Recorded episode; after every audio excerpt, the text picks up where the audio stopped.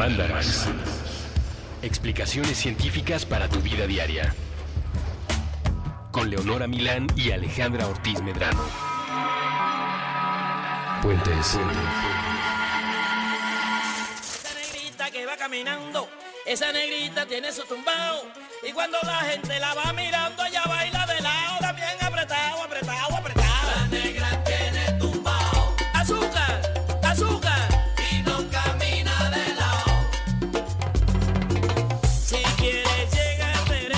algo. Y bienvenidos al Mandarax más dulce de todos. Dulce y mal viajante, como casi todo lo que hacemos.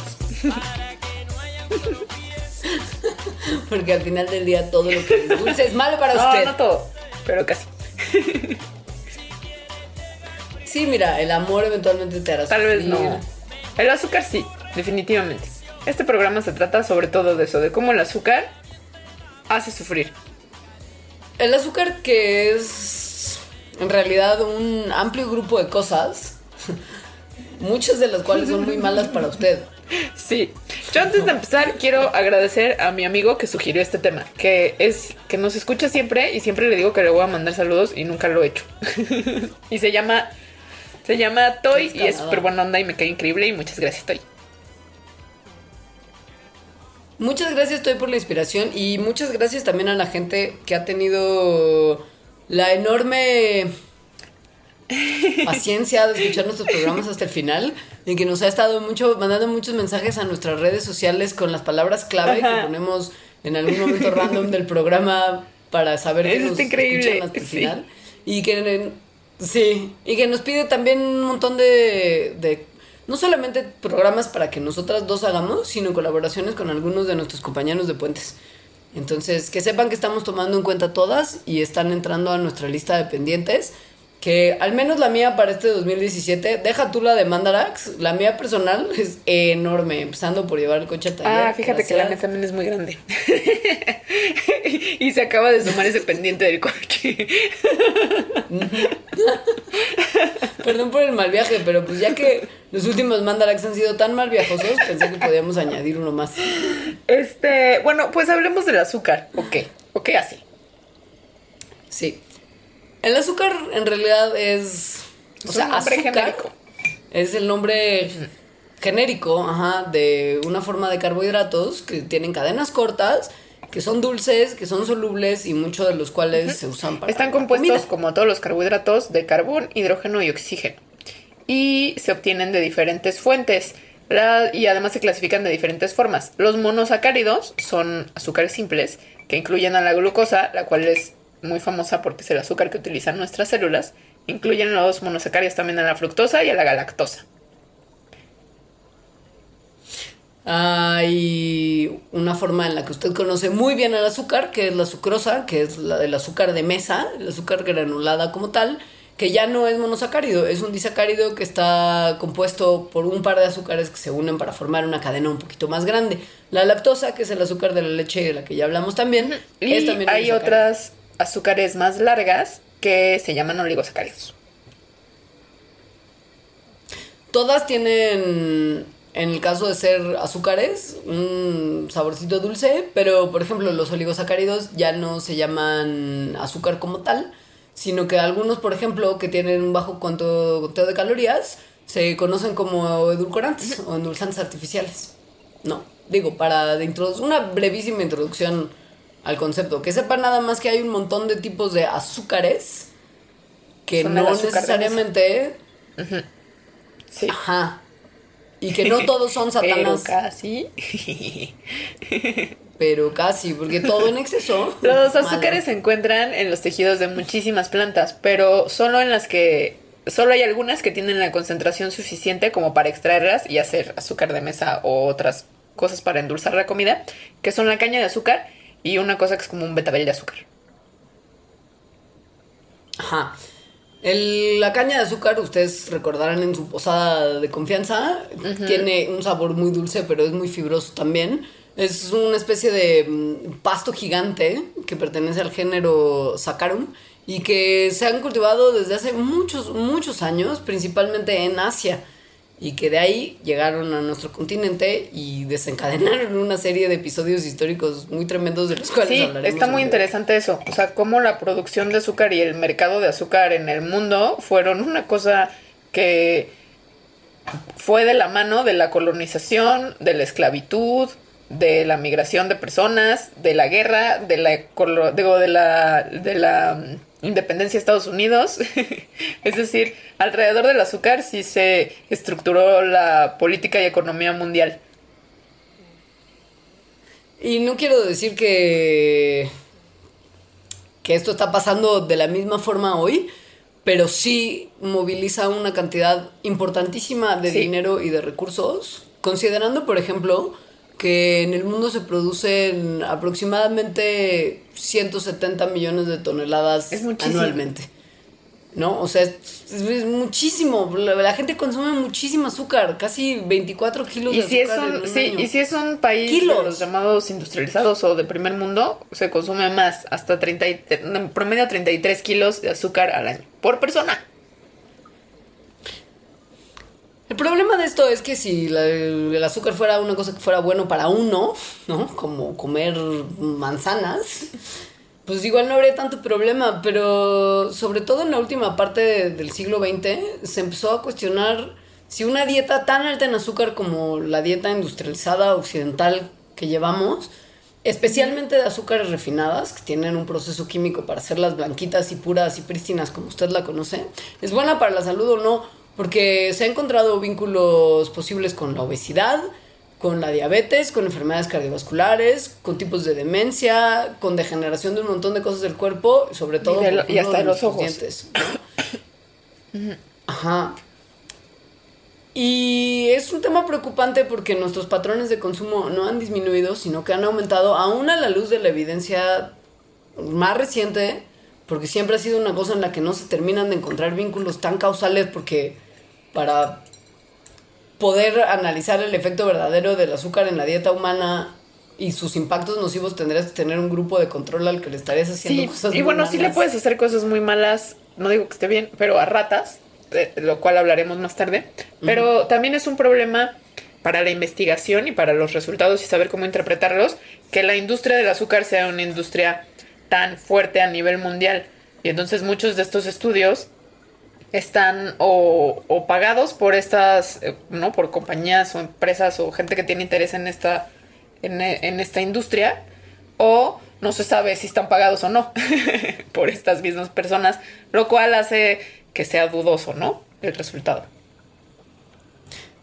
De hecho, el año pasado salió información muy sensible sobre, y de la que platicaremos también más a fondo, sobre cómo tal vez la industria del azúcar contribuyó a que pensáramos todos que la grasa es más mala para la salud de lo que Sí, realmente sí hay, está muy fuerte todo eso, que también vamos a platicar. Sí. Sí, hay mucho, hay mucho, hay mucha conspiración Ajá. alrededor del tema del azúcar. Y, eh, por ejemplo, pensando en nuestro país, yo me acuerdo que hubo una época en la que había espectaculares en la calle donde se hablaba de que el azúcar era buena para ti porque te daba no energía. Y entonces venía como la medida de una cucharadita de azúcar y decía algo así como solamente te aporta tantas calorías, pero de energía, ¿no? Como de come azúcar refinada, niño, Ajá. porque está ok, porque te va a dar energía para ser tigre titoño, ¿sabes? Ajá. Y ese tipo de publicidad, pues la gente la ve de repente y dice, claro, el azúcar da energía, entonces Todo. está bien endulzar todas mis comidas con un montón de azúcar. Y al final, pues en países como el nuestro, que además tiene en estos momentos uno de los niveles de obesidad más tremendos del mundo, estamos peleando con Estados Unidos constantemente por llevarnos el oro. Esta información es súper sensible, pero es de alguna manera aprobada por consejos consultivos que tienen. que Claro, ver sí hay, sí hay un montón de cosas que ¿no? tienen que ver. sea, También en nuestro país hace unos años, no tantos, que estuvo, que pusieron este nuevo impuesto a los productos que contuvieran azúcar. Sin embargo, no- en la ley es a los disacáridos, creo. Este, el, el chiste era que no todos, que uno de los, de los, de las azúcares que más se utiliza en refrescos, por ejemplo, y en un montón de otros productos, es el jarabe de maíz de alta fructosa. O sea, fructosa poco cambiada. Em, que es un monosacárido. Entonces, esa ley fue escrita de esa forma, de manera que el jarabe de maíz de alta fructosa no entrara a pagar impuestos y por lo tanto compañías súper grandotas como Coca-Cola, que endulzaban la coca con azúcar, con, con sucrosa y Con que así la siguen vendiendo en Estados Unidos y por eso en los menús de Estados Unidos dicen Coca-Cola mexicana, ajá, porque sabe Mexican distinto. Coke. Los empezaron a endulzar aquí con fructosa para no pagar ese impuesto. Y es probable, de lo cual también hablaremos más al rato, que la fructosa tal vez sea que tenga efectos peores que la sucrosa. Sobre todo en su versión añadida. Porque la fructosa, como su nombre lo sugiere, es el azúcar que se encuentra principalmente en las frutas. Sí, sí, en, en su versión añadida y en su versión este de alta fructosa que es procesado y que tiene otra consistencia Sí, claro. y tiene una composición particular. Es decir, como que Sí. metida ahí por la mano del hombre Sí. y no por la mano de la evolución.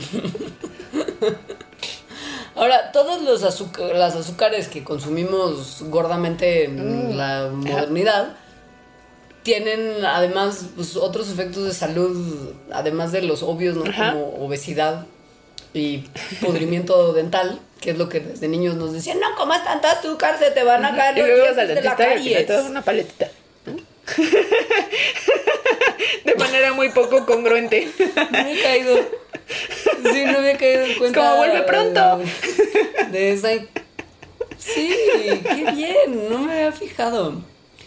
Pero pues se le, ha, se le ha puesto de la mano de cosas como adicción, como aumento de niveles de azúcar en sangre, porque obvio, de enfermedades cardio- cardiovasculares que están también íntimamente ligadas con problemas de sobrepeso, obesidad, diabetes, etcétera, y con la hiperactividad, que es una cosa muy padre también de nuestras infancias, ¿no? Como de que la gente creía que el azúcar causaba que los niños fueran y que, según yo, ya lo hablamos en un Mandarax. Este, este estudio, no me acuerdo en cuál, eh, este estudio en el que las, las mamás y papás piensan que si les dan mucho azúcar a sus hijos se vuelven, se ponen hiperactivos, pero en realidad no hicieron un estudio controlado y lo que vieron es que eh, a los hijos les da igual, ¿no? O sea, los niños están igual con más o con menos azúcar. Y lo que sucede más bien es que casi siempre que, que los papás asocian que tienen un consumo mayor de azúcar sus hijos es porque están en contextos que los ponen, o sea, que los prenden como una fiesta infantil. Entonces asocian el consumo Y- con la sí. hiperactividad en vez de que están prendidísimos porque están con todos sus amigos y un payaso y que, que, que con el consumo de azúcar. Y lo que está bien padre en estudios realizados alrededor de ese tema es que, por ejemplo, las mamás a las que se les dijo, aunque no se le hubiera dado en realidad, que su hijo había consumido azúcar, tendían a verlo más hiperactivo que a las mamás que se les había dicho que su hijo no había comido azúcar. O sea, todo es el Exacto. sesgo de la percepción Sí, de las mamás sí. neuróticas. Pero fuera de la hiperactividad, que ya es, real que es una cosa más de percepción que, que de efecto, de efecto clínico, ¿no? Igual la gente que tiene y como hipoglucemia, pues sí le da un subidón tener azúcar, que, o sea, ingerir azúcar, pero al resto de los humanos no nos da ese subidón tan tremendo como para notar de verdad un efecto de hiperactividad. Sin embargo, todo lo demás, sí hay algún tipo de vínculo entre todos los males de la salud con los que se asocia el azúcar Sí. y el consumo de azúcar misma. Esto ha hecho que la Organización Mundial de la Salud, por ejemplo, recomiende incansablemente que tanto adultos como niños reduzcan por favor el consumo de azúcares libres, por lo menos al 10% de lo que se consume actualmente. o sea, Sí, paren y de comer. Sobre todo con las enfermedades cardiovasculares es donde existe mucha evidencia de que el consumo de azúcar está relacionado con este tipo de enfermedades. Sí. Bueno, Pues también sí. obesidad y diabetes. Ajá. que están justo, es parte del gran paquete de, y de, de- de las enfermedades que más afectan justo a los occidentales que son Bueno, y a las personas de que viven en México. Es como el, Sí. Claro, es un mal, es un mal muy moderno que tiene que ver con nuestra dieta, claramente. O sea, se puede ver en el índice de enfermos, tanto de cuestiones de obesidad como de diabetes y enfermedades cardiovasculares, que han ido aumentando conforme nuestra dieta se va volviendo. Y la caries como tal, Que que sí se ha visto. que es un tema que traemos desde el Mandarax pasado, de cómo tus dientes se te pueden podrir. el azúcar, en realidad el azúcar misma, no le hace nada a los dientes. Lo que le hace cosas a tus dientes son las bacterias que viven ahí, sobre todo su quequire, o sea, sus desechos, y, le, y cómo esos desechos entonces dañan al, al esmalte de los dientes. Entonces, si hay muchos azúcares, las bacterias están más felices, comen más, se reproducen más, hay más desechos. Entonces, si hay más desechos, se forma la placa, de la cual también ya hablamos, y esa placa, si no, el sarro, si no lo quitas continuamente, se hace, bueno, se vuelve sarro justamente, se pone duro, y eso hace que el esmalte se vaya desgastando, degradando, y finalmente se te hace un hoyo y es una caries. Claro, o Sí, sea, claro. el azúcar sí tiene que ver con el desarrollo de caries porque mantiene feliz a las bacterias. Y peor aún, las bebidas carbonatadas, como los refrescos que normalmente consumen mucho azúcar, que digo, perdón, contienen mucho azúcar, también tienen ácidos que ayudan a que se desintegre el esmalte de los dientes. Entonces la combo del refresco azucarado sí, Sí. es fatal para los dientes, no hay manera de evitarlo. Entonces, bueno, el azúcar es mala para la salud. Sí. Y Se ha asociado, por ejemplo, también con cuestiones como niveles más altos de los triglicéridos, un nivel más bajo del colesterol bueno y un nivel más alto de colesterol malo en Y- la sangre. Eso es lo que causa eventualmente enfermedades cardiovasculares. esa es la forma. Sí. Y pues el problema es que nos estamos empezando a enfermar muchísimo porque no solamente tenemos azúcar que, aumenta, que aumentamos nosotros libremente en nuestras comidas, sino que hay mucha azúcar escondida en la lista de ingredientes de los, alimentos que de repente... Sí, no ese jarabe de, maíz de alta fructosa, que tiene un nombre muy largo, según yo se lo ponen no nada más para endulzar, sino que también tiene una consistencia viscosa, entonces para darle ciertas texturas a la comida. Según yo es de los, de los ingredientes más utilizados en los alimentos procesados. Y la realidad es que si bien el azúcar y en este caso también el jarabe de maíz de alta fructosa sí proveen de energía al organismo porque son carbohidratos y los carbohidratos son la fuente de energía más accesible para nuestros cuerpos, es decir, para obtener energía tanto de lípidos como de proteínas, el cuerpo tiene que trabajar más y se usa nada más como para situaciones de emergencia. El carbohidrato, digamos, es más fácil de romper en moléculas más pequeñas, transportar e incorporar a nuestras células. El azúcar como de mesa no es la mejor manera de obtener esa energía si uno quiere mantenerse en un peso sano. ¿Por qué?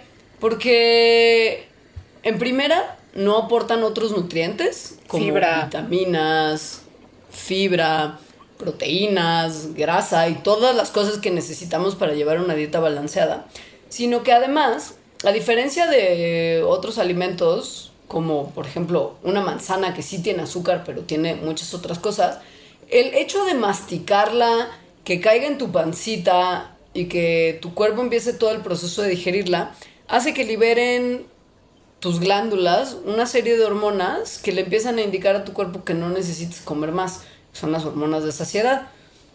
Muchas de las cosas que tienen azúcar añadida en nuestra dieta, como los refrescos, no estimulan la producción de este tipo de hormonas de saciedad. Entonces lo que está pasando es que sí estamos consumiendo calorías, ¿no? Pues, o sea, una fuente de energía, pero ni nos está saciando, ni nos está aportando nutrientes que otros alimentos sí nos aportarían. Entonces estamos consumiendo, en muchos casos, calorías vacías o calorías menos nutricionalmente significativas que las que tendrían otro tipo Sí. de alimentos. Y también esto que dices de los alimentos y que no es lo mismo comerte una manzana que echarte tres cucharadas de azúcar, tiene también que ver con algo que se llama el índice glucémico, que seguramente, bueno, que se ve en muchos lugares, ¿no? Se- el índice glucémico es qué tanto se queda, eh, eleva la glucosa en la sangre un alimento.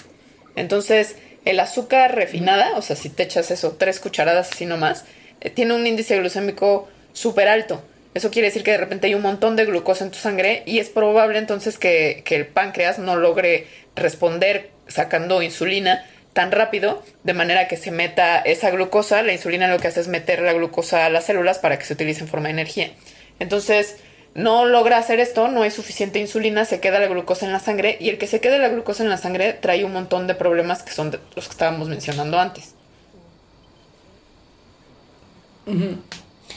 Y uno que no les habíamos terminado de mencionar, pero que va junto con este paquete, es que se ha empezado a ver que también el que la comida tenga mucha azúcar añadida aumenta la cantidad de inflamación que tenemos en nuestras células y como lo hemos mencionado incansablemente, la inflamación crónica, pues, o sea, que muy no sea como respuesta inmediata y breve ante una amenaza, mala. es mala para la salud, es mala para Al parecer el te pasa de todo, Está todo vinculada mal, ¿no? con Con algunos inflamación. Alzheimer y... Sí. Justo, y pues el azúcar al parecer también es Sí, un promotor sí de está muy mal tener azúcar en la sangre todo el tiempo.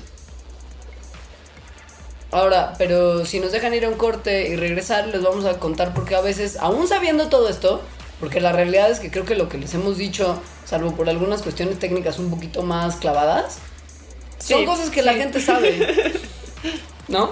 Pero algunas no, No se pueden contener. contener. Ahorita...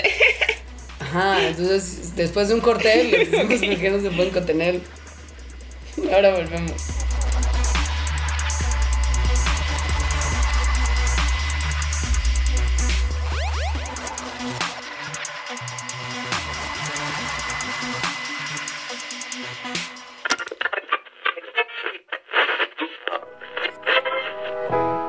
Llamo Andrés Durán, me dicen Me boludo. llamo y soy Jimena Martínez y Ríos, soy la directora de arte de Puentes. Hola, me llamo Aldo Leiva y soy productor nombre es general María. Me llamo Evaristo Corona y en Me llamo Puentes hago Mariana Aguilar programa que y soy la Soy coordinadora oficial de Puentes. y Hola, soy Mitzi Arcos. Me llamo Arancha y soy Yo soy Eric Estrada y hago los programas. Me de- llamo Andrés Vargas Cedeño y soy el que riega las plantas en puentes. El 2016 ha sido como una montaña rusa de emociones. lleno de cambios intensos. Bastante duro y complejo. apresurado, muy difícil. caótico, trágico, Catastrófico. pero muy motivado. Bueno para despertar. Aprendí muchas cosas. Un año en el que he crecido. Eh, no tenemos ninguna certeza de que será un mejor periodo, pero Que se enfrenten a todos los retos que vienen por delante. Resistan. Sean pacientes, amen mucho. fe en la gente y fe en las posibilidades de cada uno. No se rindan. Tratemos de ser mejores personas y aprovechemos el tiempo que tenemos aquí. Para poder salir adelante. Eso es lo que creo que nos ayudará a encontrar un frente común y a poder salir adelante de formas distintas y unidas. Y mientras caen sobre la alfombra las últimas migajas de esta rebanada de tiempo conocida por nuestra especie de manera arbitraria como 2016, nosotros en Puentes nos preparamos para el futuro que, aunque luce ahora mismo como un horizonte amargo, confiamos en poder encontrar juntos las herramientas para volverlo más próspero, más justo, mejor. Felices fiestas.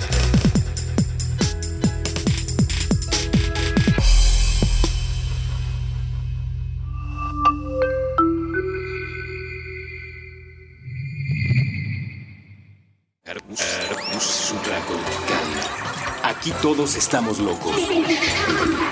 Con Rafael López. Nuevo episodio todos los viernes a las 8 a.m.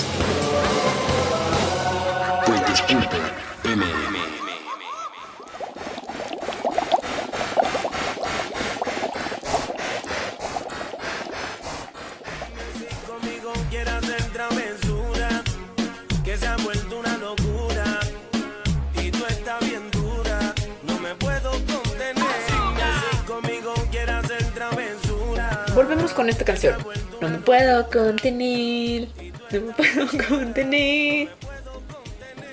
Tendría que ser que en este momento, para que este Mandarax tuviera todavía más sentido, que Celia Cruz estuviera viva haciendo un cover de esa canción intercalado con su ya clásico Azúcar.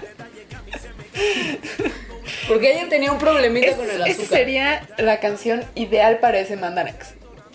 O sea, cover de Celia Cruz, azúcar y no me puedo contener. Y hablando nosotras de Ajá. la adicción al azúcar. Sería increíble. Perfecta, pero no se puede porque Celia Cruz. Yo creo que aunque estuviera sería un poco difícil. Claro que no, y al final estaba haciendo duetos con todo el mundo. Estaba como que en paz descanse también Juan Gabriel, que de repente pierden la noción de qué está bien y qué está mal, porque estrellas consagradas y contratos discográficos Y porque que son impuestos.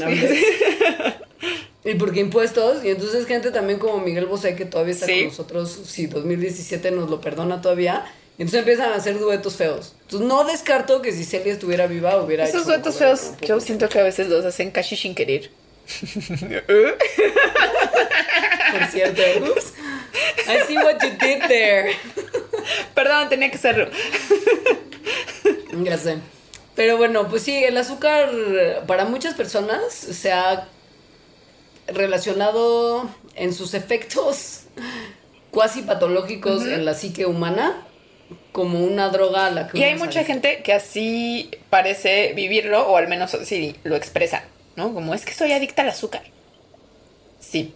Ajá. El problema es que la adicción es una cosa que es muy complicada y si un individuo es realmente adicto a una sustancia o no, no es tan fácil de determinar. Hace poco se hizo un estudio en ratas que encontró que una región que es muy importante para las respuestas de placer de nuestro cerebro se activaba con más fuerza en ratones cuando los acercaban a galletitas Oreo que cuando los acercaban a cocaína. O sea, este es un estudio de repente muy tremendo en el sentido en el que las ratas, y si usted ve los estudios de las ratas reaccionando ante la, ante la cocaína y cómo luchan Ajá. para conseguirla, Pobrecitas. es muy mal Sí. viajante. O sea, pero el hecho de que sus cerebros se prendan más con Oreos que con cocaína nos hace solamente Sí. pensar. También aquí el problema al estudiar la adicción al azúcar, como al estudiar casi cualquier adicción a cualquier sustancia, es que es- la adicción como que son terrenos fangosos, ¿no? O sea, es difícil que creo que Sí. Russo lo ha comentado en sus programas, o al menos a mí muchas veces. Porque puede ser en realidad como es una cosa que ocurre en una parte del cerebro que no, o sea, que existe en todas las personas, el mecanismo de recompensa, solo que de repente como que lo empiezas a sobreexplotar, por así decirlo, o acostumbrar nada más a una sustancia, entonces ahí es cuando el cerebro puede comenzar a comportarse como con una adicción, pero en realidad puedes volverte adicta a la cocaína, probablemente al azúcar, pero también a una persona, ¿no? O sea, es difícil de distinguir. Sí.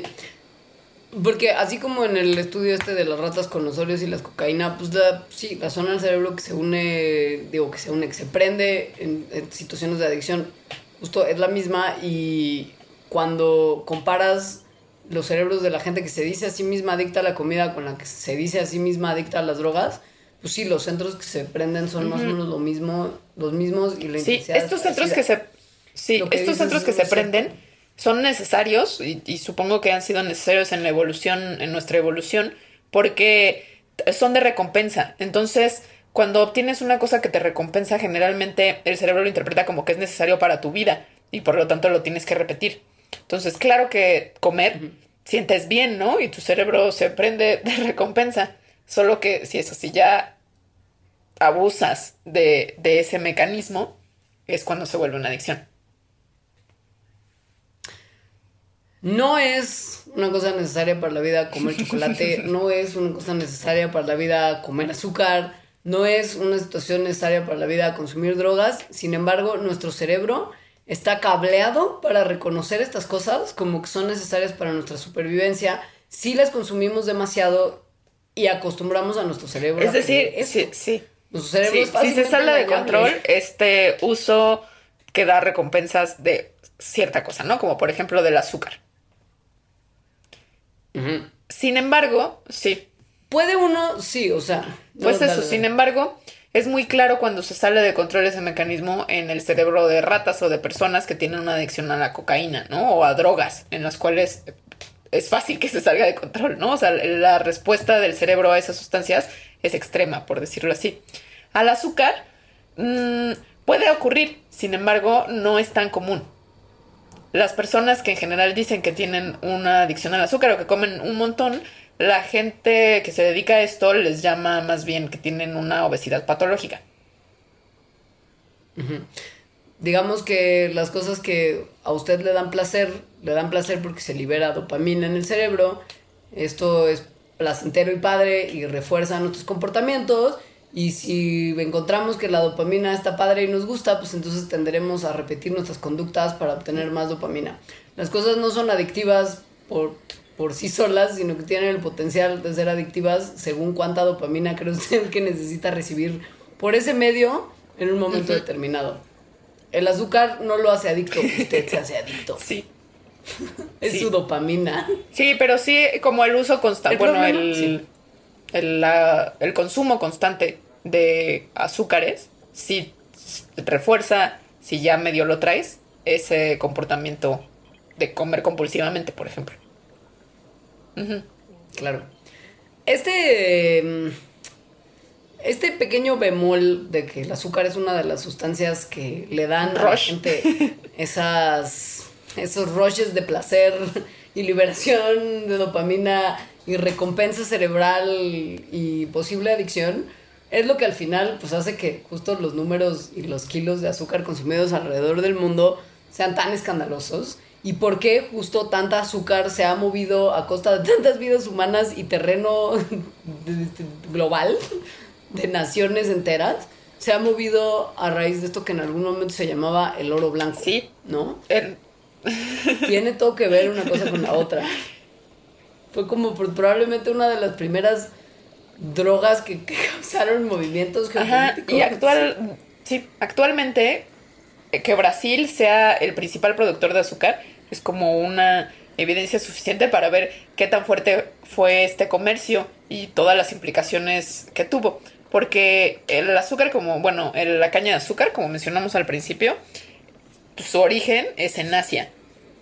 Brasil, evidentemente, no está en Asia. Entonces, ¿cómo llegó a ser, cómo llegó a ser el no. país con más producción de caña de azúcar? Pues porque lo colonizó Portugal, trajeron la caña de azúcar, bueno, a a América en general, en Brasil se dio muy bien. Y dijeron, ah, tenemos un montón de caña de azúcar, lo que no tenemos es gente que trabaje en el campo. ¿Qué hace? ¿Qué haremos? Traigamos a gente Pero hay que nos haga el tratar, pero paro. ¿cómo hay que tratarlos? Sobre todo. mm, Pues mal idealmente, ¿no? Porque pues no son los mismos, no, no son iguales a nosotros, sino que son como más morenitos y más fortachones, entonces Sí. tratémoslos mal. Yo creo que es probable que ni siquiera tengan alma, entonces que sean esclavos. Perfecto, me encanta la idea.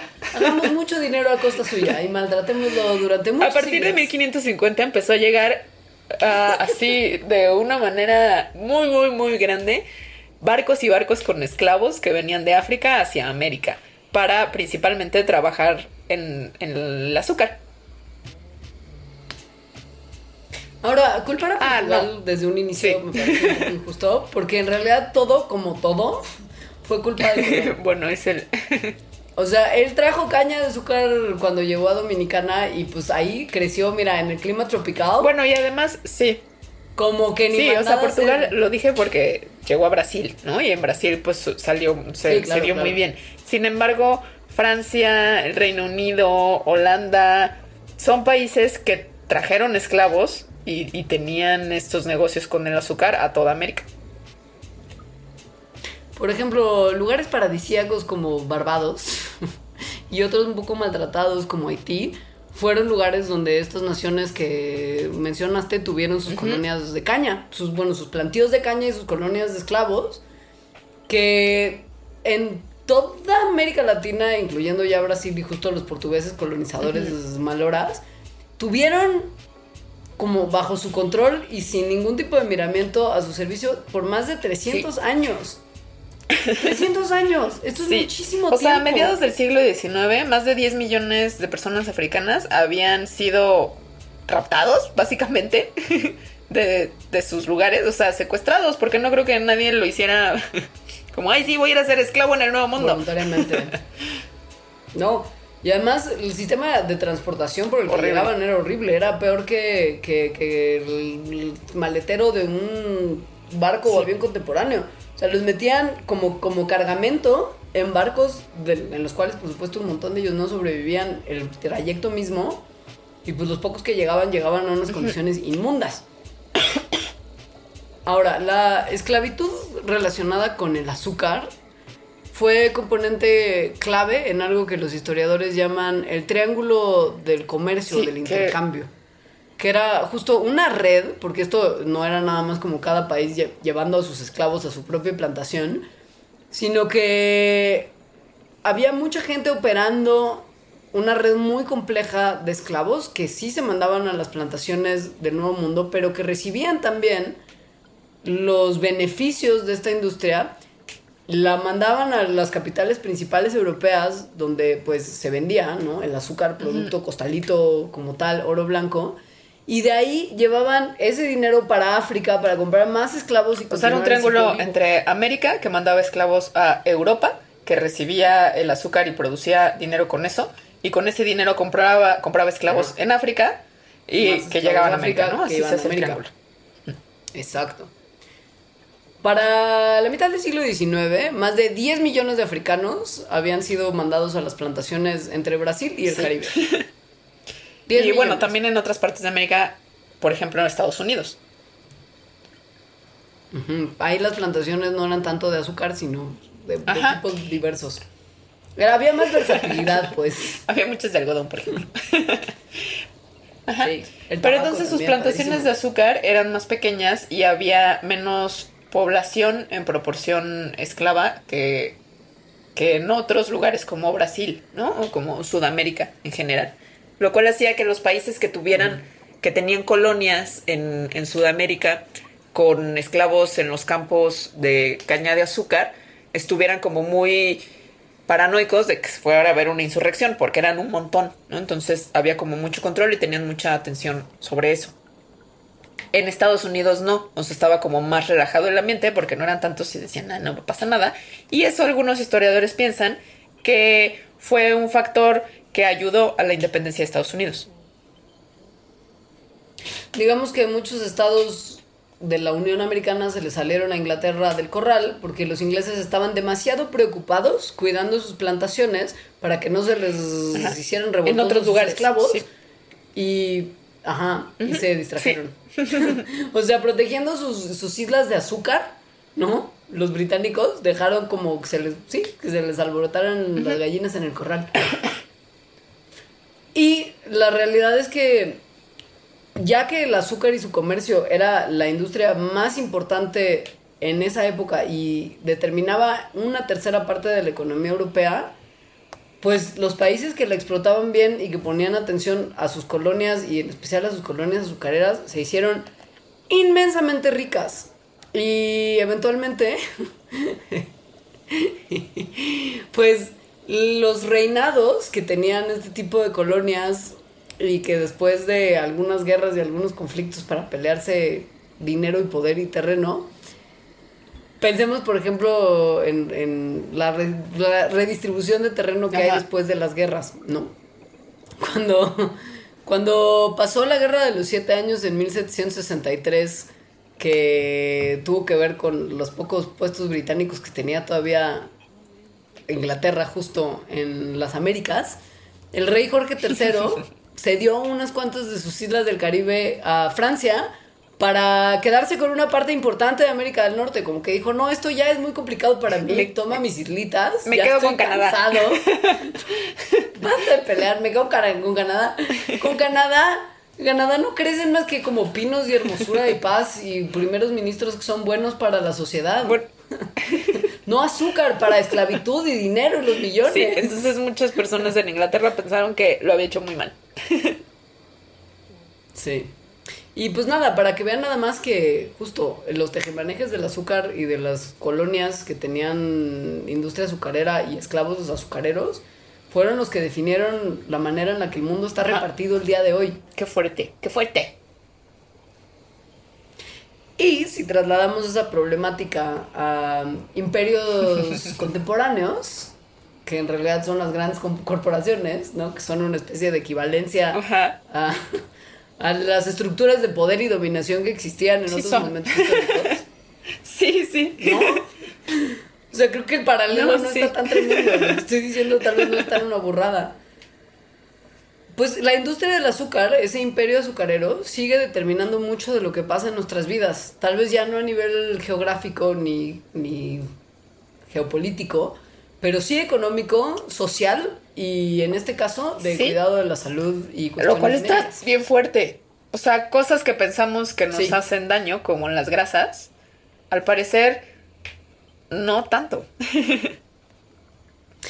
Resulta que desde hace muchos años la industria del azúcar, al parecer, lleva intentando pegarle la etiqueta de responsabilidad de nuestras enfermedades cardiovasculares a las grasas, modificando y arreglando y distribuyendo a conveniencia estudios científicos que tienen que ver con investigación cardíaca para beneficiarse con los resultados. Hay un... Y esto, o sea, lo que eventualmente generó fue que la gente creyera que el azúcar no era mala para el corazón y las grasas sí. Hay evidencia, esto, esto es de una investigación, eh, la cual tienen evidencia de que eh, la industria del azúcar produjo eh, investigación que influyó para exonerar al azúcar como uno de los factores de riesgo más grandes para las enfermedades cardiovasculares. O, sea, hizo Sí. trampísima. Produjo una que, que hacía. Sí, o sea, y produjo una que parecía que las grasas eran peores y quitó algunas cosas del ojo público que decían que el azúcar era mala. O sea, no nada más hicieron como estudios nuevos que favorecían los resultados que ellos querían, sino que escondieron los que los perjudicaban. Ahora, es muy importante que sepan que esto que hizo la industria azucarera Se hace todo el tiempo. 60, se hace todo el tiempo. Se hace todo el tiempo en la industria, no solo del azúcar, sino en la industria en general. O sea, El problema, sí, el problema es que esto ha tenido unas consecuencias terribles en la salud de la población, porque imagínense que llevamos tratando de quitar de nuestras dietas algo que al final del día no nos hace tan mal, o sea, sí nos hace mal, porque no es que la grasa no sea culpable de nuestras enfermedades cardiovasculares, pero ocultando que el azúcar es tan culpable como las pero grasas. o y además sí hace mucho mal porque, por ejemplo, vas, vas a comprar un yogurt y lo no dices azúcar mm, mala, pero no tan mala, grasa súper mala. Entonces me voy a comprar este yogurt light que no tiene grasa. Y generalmente a los productos que no tienen grasa, el sabor se modifica hacia uno menos rico y entonces para que sea más rico les echan más azúcar. Que es lo que no dicen está tan grande en la etiqueta. Sí, justo todas las, todos los estudios más recientes sobre el consumo de este tipo de productos bajos en grasa dicen que por el amor de Dios paren de hacerlo. Y si se van a comer un pedazo de queso, se coman un pedazo de queso así full grasa, todo bien, yogurte entero, leche entera. Y de- bueno, la leche no hay tanto problema. Creo que la leche des- descremada no tiene tanto conflicto. Sabe a agua pintada. Pero supongo, pero supongo, sí. Pero no se le añade Pero la leche entera tampoco tiene tanto conflicto. Ajá. Sí. No, justo, no Sí, es tan mala exacto. como pensábamos. Y de hecho, probablemente las grasas que existen en los alimentos, sobre todo lácteos, que son de grasa completa, lo van a hacer sentirse satisfecho más tiempo que los que son bajos en grasa. Entonces usted durará llenito unas horitas más, o unos minutitos más, o una cantidad X de tiempo más, y tal vez irá menos a la máquina de bocadillos de A comprar más productos lights. A comerse unas Que papitas no, tienen, godines. que no tienen grasa.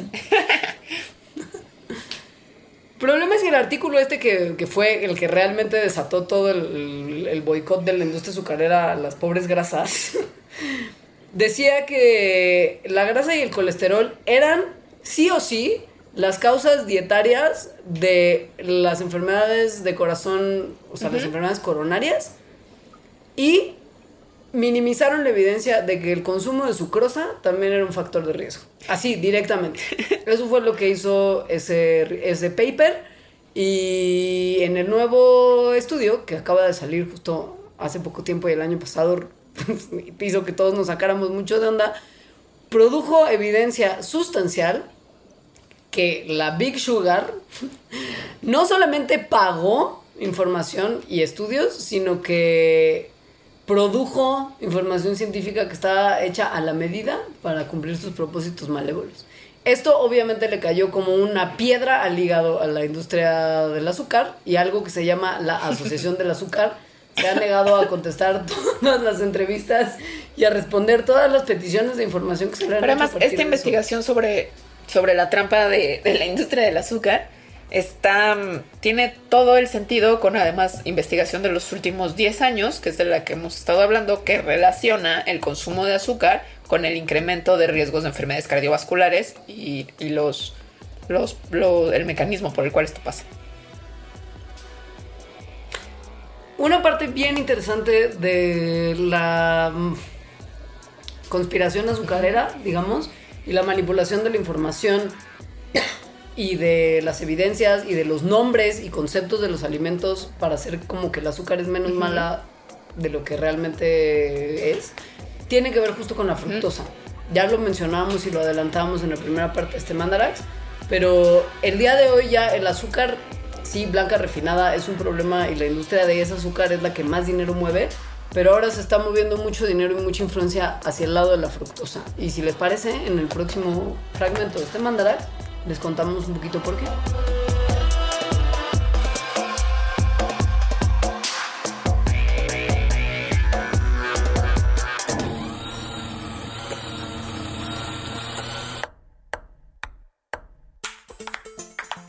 Prestar pensamientos, pelotear partidos, platicar películas, palidecer por placer, pintar paisajes públicos, postularse para Padawan, pasear por planos paralelos, percibir pequeñas partículas, por palabra procrear planetas para par, progresar por plataformas pixeleadas, pulir parlamentos, proteger paraísos, pa, pa, pa, pa, pausar. Puentes propone probar, preguntar, permitir, participar, persistir, pajarear, practicar, permanecer, palpitar, perseguir, parar prejuicios, permutar. Permea paz. Proyecta puentes.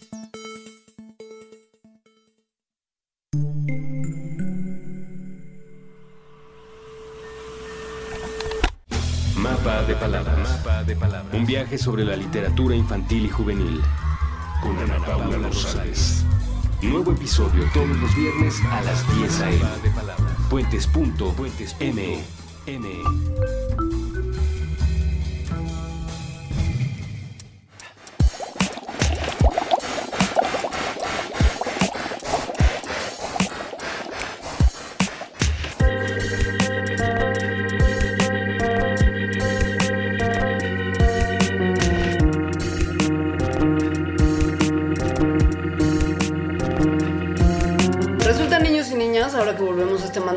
gran parte de la culpa de que los productos azucarados sean tan malos para la salud tienen que ver con la sustitución que se ha hecho en las dietas de la gente de azúcar sucrosa normalita, como la conocíamos, con fructosa, que es un azúcar que justo está presente en las frutas y que se ha usado como endulzante en un montón de cosas y como justo añadido para viscosidad, como mencionaba ahorita hace unos minutos, en el que 90% de los alimentos procesados, o sea, prácticamente todo. Em, y, y no es la fructosa, como también habías dicho, Leonora, tú antes, no es la fructosa que tienen las frutas, o sea, no es que le saquen a las frutas la fructosa, sino el jarabe de maíz de alta fructosa proviene de un proceso en el que hidrolizan almidón de maíz, por eso se llama jarabe de maíz. Eh, y entonces con unas enzimas, lo cual hace que, la, que este almidón se rompa y se convierta en glucosa y fructosa. En realidad, este jarabe no es nada más fructosa, sino es como 55% fructosa y 45% glucosa. Y es increíblemente barato de hacer. Es por eso también que es súper, súper común en los alimentos procesados. Esa es la fructosa de la que hablaremos, que es la que es malvada y que se ha registrado en estudios recientes, que le hace mal al cerebro de los ratones que consumen dietas alta de anilla. o sea, Pero más muy mal, los hace, los hace mal. mensos. sí. Un estudio que se hizo justo en ratas que comieron una dieta alta en fructosa por seis semanas, perdieron coeficiente intelectual. Literal. O sea, se les bajó el nivel de IQ. Esto lo vieron porque los ponían en un en estos laberintos tan comunes en los que meten a estas ratillas y, se los memorizan y ven qué tan rápido pueden salir del laberinto. Después de estar varios días en, en una dieta con, con el jarabe de fructosa, hacían, hacían, salían de este laberinto en mucho menos tiempo. O sea, lo hacía todo mal. Al parecer, el consumo alto de fructosa hace que nuestras sinapsis, que son las conexiones químicas entre las células de nuestros cerebros, que permiten hacer cosas como justo tener memoria y aprender, no se hacen bien. Y lo que, o sea, este bajón de sinapsis interrumpe la capacidad de las ratas de pensar claramente y de justo al realizar tareas que en este caso eran laberinto, que se les habían enseñado en las semanas anteriores. O sea, interrumpe la sinapsis, eso está súper fuerte. Sí, está muy fuerte. Lo que vieron estos investigadores, que está increíble, es que el consumo de ácidos grasos omega 3, Como el del salmón. como el del salmón, revertían un poquito el efecto del azúcar en el cerebro. O sea, al parecer los ácidos grasos, los ácidos grasos omega 3 devuelven la capacidad de las neuronas para hacer sinapsis. Los omega 5 son malos, los omega 3 son buenos. Algún día hablaremos de omegas y los mitos nutricionales de los ácidos grasos, pero por ahora quédense con eso. Del alfa y el omega. Sí. Ah, y, y por supuesto.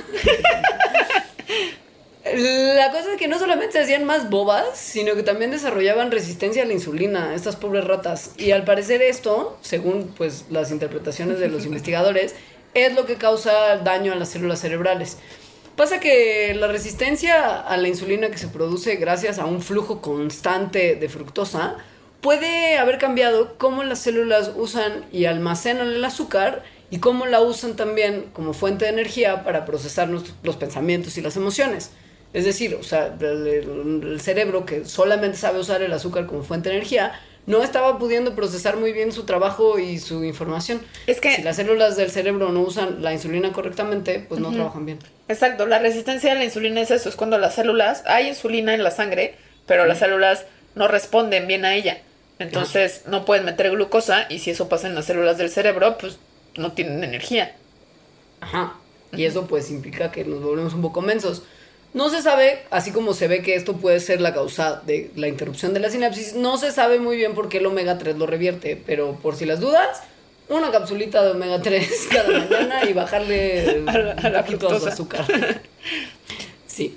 Ahora, también hay. Hay gente que dice que, que el jarabe de maíz, o sea, consumir azúcares de esta forma, es peor que consumir la, la dextrosa, así nomás, ¿no? O sea, la sucrosa, dextrosa, que es lo mismo, el azúcar de mesa.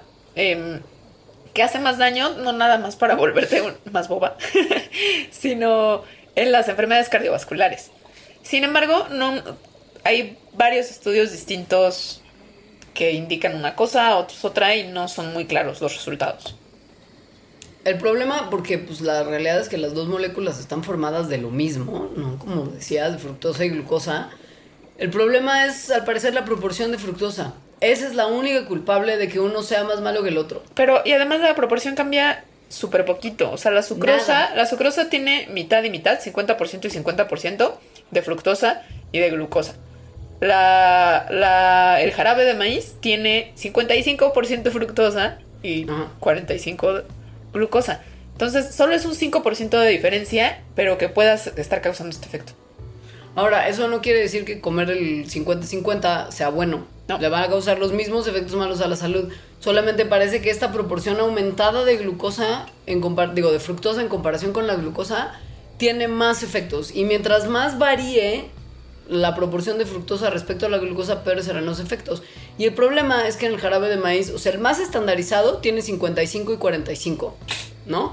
Pero en algunos productos la forma de procesar este jarabe de maíz de alta fructosa es distinta y por lo tanto el jarabe acaba con más fructosa todavía. Sí. Como por ejemplo 60% de fructosa, que es- está presente en algunos refrescos de marcas muy populares que usted probablemente consume Bueno, según yo aquí en México todos los refrescos ya. no, claro, pero Sí. justo que su jarabe de maíz de alta fructosa tiene Ah, extra fructosa, ok. 60%, Claro, por ejemplo. Porque además la fructosa de todos los azúcares es la que tiene un sabor más dulce. Entonces también se Sí. usa, o sea, mientras más porcentaje de fructosa tengas, pues entonces le tienes que echar menos producto para endulzarlo más. O le, o le echas igual la misma cantidad de producto, pero sabe más dulce. Y entonces la gente es como, ah, dulce. Ajá. Y pues en función de que sí no están compuestas de la misma manera y el porcentaje varía y los efectos también varían, no se puede decir que el jarabe de maíz de alta fructosa es equivalente al azúcar. Y por lo mismo no se puede pensar que es igual de seguro que el azúcar que llevamos consumiendo tanto tiempo en el sentido que ya dice que conocemos los efectos a la salud. O sea, esto podría tener todavía más repercusiones que no se han terminado de estudiar. Porque el consumo de esta proporción aumentada de fructosa es más o menos reciente en comparación con el tiempo que llevamos consumiendo azúcar 50-50. O sea, es lo mismo, pero no es igual. O sea, que hay que tener más o menos cuidado. Y mismo, finalmente no es igual. también bajarle de repente tres rayitas a todas las modas que, que tienen que ver con, con los distintos tipos de azúcar que uno debe o no consumir para ser más sano, ¿no? O sea, pasó, por ejemplo, que de repente doctores de esos que la gente ve en la televisión gringa, como el doctor Oz, Ajá. Que le da consejos a Oprah y así, Mi abuela lo veía mucho, sí. hablan maravillas de endulzantes que se supone que tienen menos índice glicémico, como el jarabe de agave, pero que después se vio que el índice glicémico no tenía tanto que ver con lo que con lo mal que hacía sino el contenido de fructosa y el jarabe de agave tenía mucha fructosa, entonces no le hagan caso a estas tendencias que tienen que ver con endulzantes, sino que traten de pensar en su azúcar de una manera más quiero decir orgánica, pero no sé cómo hacerlo sin sonar chaira. Natural. más natural, pues sí. Como un poquito más sana y un poquito menos de necesidad. Si se les antoja algo dulce, en vez de buscar endulzar sus bebidas o tomarse un refresco, comas una fruta. manzana. O, o sí échenle una cucharadita de azúcar a su café, pero no se tomen una coca que tiene 12 gramos de azúcar por lata, ¿no? Hay que pensar ya en el azúcar más bien como algo que nos hace mal en todas sus presentaciones. No importa qué tan moderna hipster sea, jarabe de agave, 70 pesos, un botecito minúsculo. ¿Qué? O jarabe de maíz de alta fructosa, 50 centavos del bote gigante para industrializar y producir cosas eh, como procesadas como panquecillos. Sino que más bien hagámonos ya la idea de que consumir azúcar en cualquiera de sus formas nos va a hacer mal y va a traer consecuencias a nuestra salud. Tiene, por ejemplo, consecuencias en la salud graves, bueno, puede tener, en el hígado.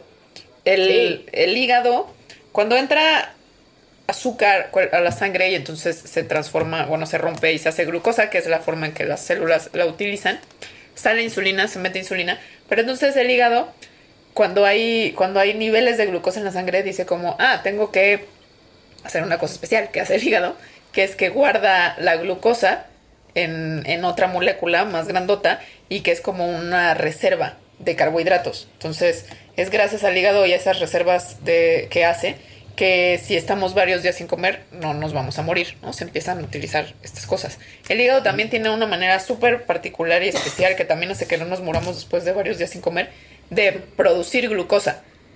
Entonces, o sea, el, el hígado mismo puede producirla. Pero si hay mucha glucosa en la sangre, entonces el hígado deja de funcionar bien. Y, por ejemplo, si, si hay... El hígado puede volverse, o sea, puede comenzar a no detectar bien las señales de que hay o no glucosa en la sangre y empezar a producir el mismo más glucosa, que es lo que pasa muchas veces con personas diabéticas, que por eso tienen tan altos niveles de glucosa en la sangre a pesar de acabarse de levantar y no haber desayunado, porque el hígado les está produciendo como si estuvieran en un ayuno extremo.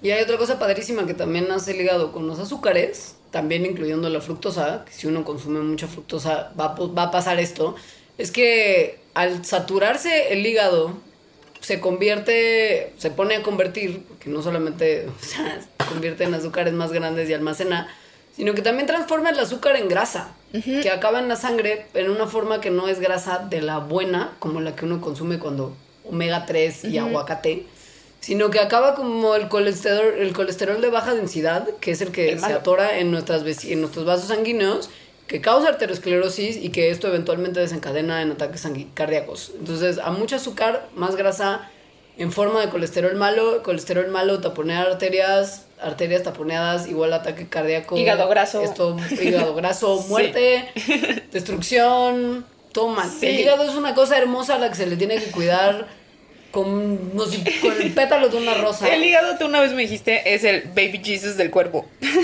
De verdad.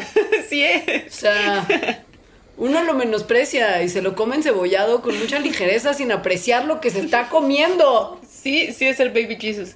De verdad. O sea, produce grasa, deshace la grasa en azúcar, modifica, limpia, desintoxica, buena onda. Y usted, desarrollando hígado graso, porque toma refresco todos los días y come panquecitos procesados. Tenga tantita madre, por favor. Ese fue mi rant hepático. Voy a empezar a hacer poemas al hígado. ¡Ay, qué bonito! Al hígado y al páncreas, que es como su Sí. mejor amigo. Y a la vesícula biliar, que era pues, como su esclava que yo ya no tengo y extraño de repente cuando quiero comer grasa. Este podría ser un muy bonito poema con el que podrías empezar tu poemario. Sobre ese. Vesícula o vesícula. ¿Cómo te extraño? tanto, vesícula. Cuando paso enfrente de los taquitos, vesícula, pienso en ti. Cada mañana que despierto sin digerir la cena, vesícula, te extraño. ¿Por qué te, tra- te traté así? Me arrepiento. Yo ni siquiera tuve nada que ver, lo de la vesícula no tiene nada que ver conmigo. A mi hígado sí lo maltraté, pero a ti vesícula, ¿a ti por qué te perdí? Me hubieras llevado a mí, no me a mi vesícula. No, eso no. Eso es- No, no, espérate. Sí, no, eso si no. no, no hubiera habido imagínate. Sí, no. Bueno, ya, ya paremos, ya paremos. Ya si no, paremos, paremos ya también con este programa. que- Creo que ya acabamos. Sí, por eso justo. A eso, a eso iba. El punto es ese, sean más inteligentes respecto a su consumo de azúcar y si creen que tienen que consumirla, háganlo de maneras que por lo menos les aporte algo. Cómense, aunque sea un panecito alto en fibra, bajo en azúcar, que sepa medio dulcecito porque tiene pasas. Ya sé que a nadie le gustan las pasas, pero sí pues las gustan. pasas pueden endulzar. Bueno, nuestras redes sociales. Mi Twitter es arroba lita-emo y de Mandarax es arroba mandarax. Yo soy arroba leos y el Facebook de Mandarax es facebook.com, diagonal Mandarax lo explica todo. Las palabras claves de hoy, ¿cuál quieres tú? Hígado graso. Yo seré o vesícula. Bueno, adiós. Adiós.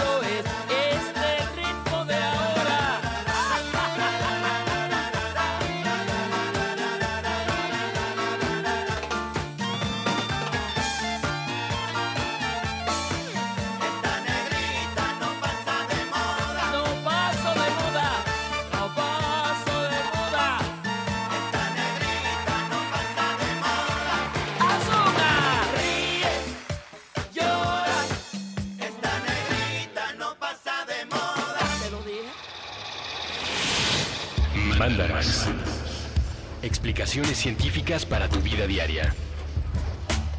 Con Leonora Milán y Alejandra Ortiz Medrano. Puentes.